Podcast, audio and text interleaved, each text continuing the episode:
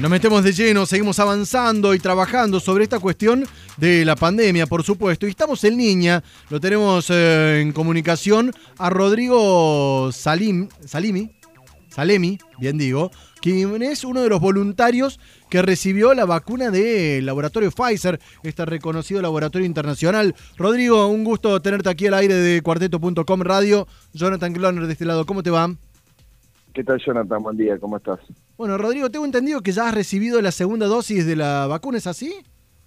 Sí, sí, ya recibí la segunda dosis y la primera extracción de sangre para la titulación de anticuerpos. Bueno, contame un poquito, eh, antes de meternos en, cómo estás actualmente, cómo siguen estas pruebas, porque llevas varios meses y estamos todos expectantes a que anden bien y funcionen bien para finalmente terminar con esta pandemia, ¿no? ¿Qué, ¿Cuántas dosis te quedan? No, no, son dos dosis solamente, es lo que se viene estudiando por ahora. La verdad que las pruebas vienen dando muy buenos resultados. No te olvides que esto arranca ya por el mes de febrero en Estados Unidos, donde empiezan a probar en, personas, en, humanos, perdón, eh, la, la, vacuna, las primeras dos fases de experimentación, y Argentina viene ya con la fase 3 de experimentación. Esto es un estudio muy, muy importante que se está haciendo acá, es el más grande a nivel mundial en cantidad de gente y la verdad que por ahora todo con buenos resultados, sin ningún efecto adverso reportado grave, así que eso la verdad que eh, suma un montón. Rodrigo, consultarte esto, a ver, como voluntario, no sé si manejarás algo más de información. Estamos todos ávidos de, de saber cuándo podrá estar para uso, llamémosle comercial o para salir de esta fase de prueba, ¿no? ¿Tienen algún dato ustedes como voluntarios? No, como voluntario no, como médico sí te puedo decir que, por ejemplo, tengo mucha gente en Estados Unidos y Pfizer lo que va a hacer, lo, más probable es que vaya a pedir con los primeros datos que obtenga ya de, esta titulación de anticuerpos que empezaron a hacer hace dos semanas atrás, eh, va a pedir fines de octubre, más o menos va a empezar a pedir la aprobación de emergencia por parte de la FDA. La FDA que, que es la entidad que regula en los Estados Unidos. E, exactamente, es la entidad que regula, es como la ANMAT, pero desde allá. Bien. Entonces, si ellos la autorizan, obviamente van a empezar con las campañas de vacunación. No te olvides que hay todo un tema político, ellos también están con una carrera desmedida por el tema de que se les vienen las elecciones en noviembre. Entonces, para ellos también es muy importante obtener esta, esta aprobación y esta vacuna, ¿no? Sobre todo un laboratorio americano. Rodrigo, ¿se conoce un dato certero no creo, pero sí cercano de cuánto podría costar esta vacuna, ya sea para los estados o para los particulares?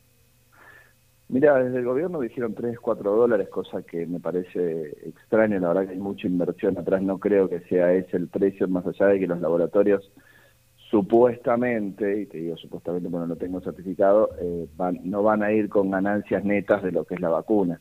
Ni, ni Astra, ni Pfizer, ni Moderna, ni Sinopharm son los que pretenden eh, ganancias con esta vacuna, pero bueno, eso la verdad que lo desconocemos. Por ahora la cifra oficial es entre 3 y 4 dólares se decía que iba a costar la cada dosis de, una vacuna. Claro, nombrabas eh, los otros laboratorios que están trabajando, de hecho Astra es AstraZeneca que está trabajando con Oxford y esa es la vacuna que ya se está produciendo en Argentina o va a comenzar en los próximos días, que fue la que nos alarmó a todos con algunos resultados adversos en las pruebas. Digamos, eh, Pfizer sigue avanzando a buen ritmo y, esto es lo que nos estás detallando ahora. Digamos, con, tu conocimiento desde la medicina, sos médico, estamos en línea con Rodrigo Salemi, quien está ah, siendo además voluntario de la vacuna contra el coronavirus.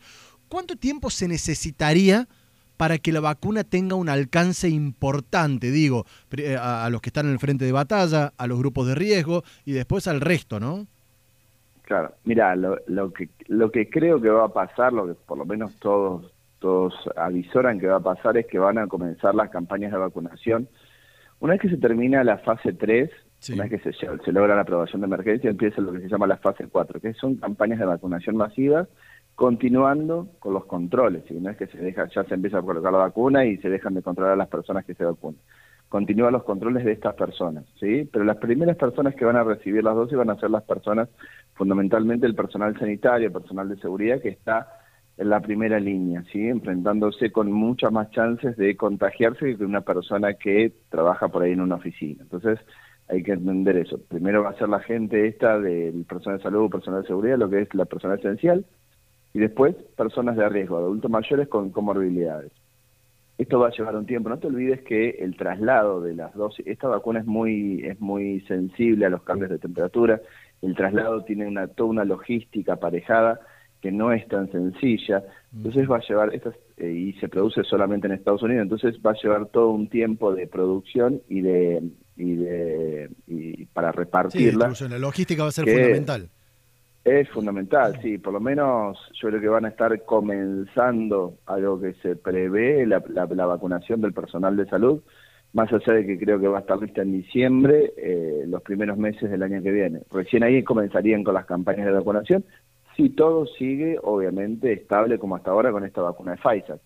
La de Oxford tuvo dos problemas graves que son dos milicias transversas, que hicieron pausar un poco el, estudio, pero bueno, después sí continuaron con, las investigaciones y siguen con buen ritmo también.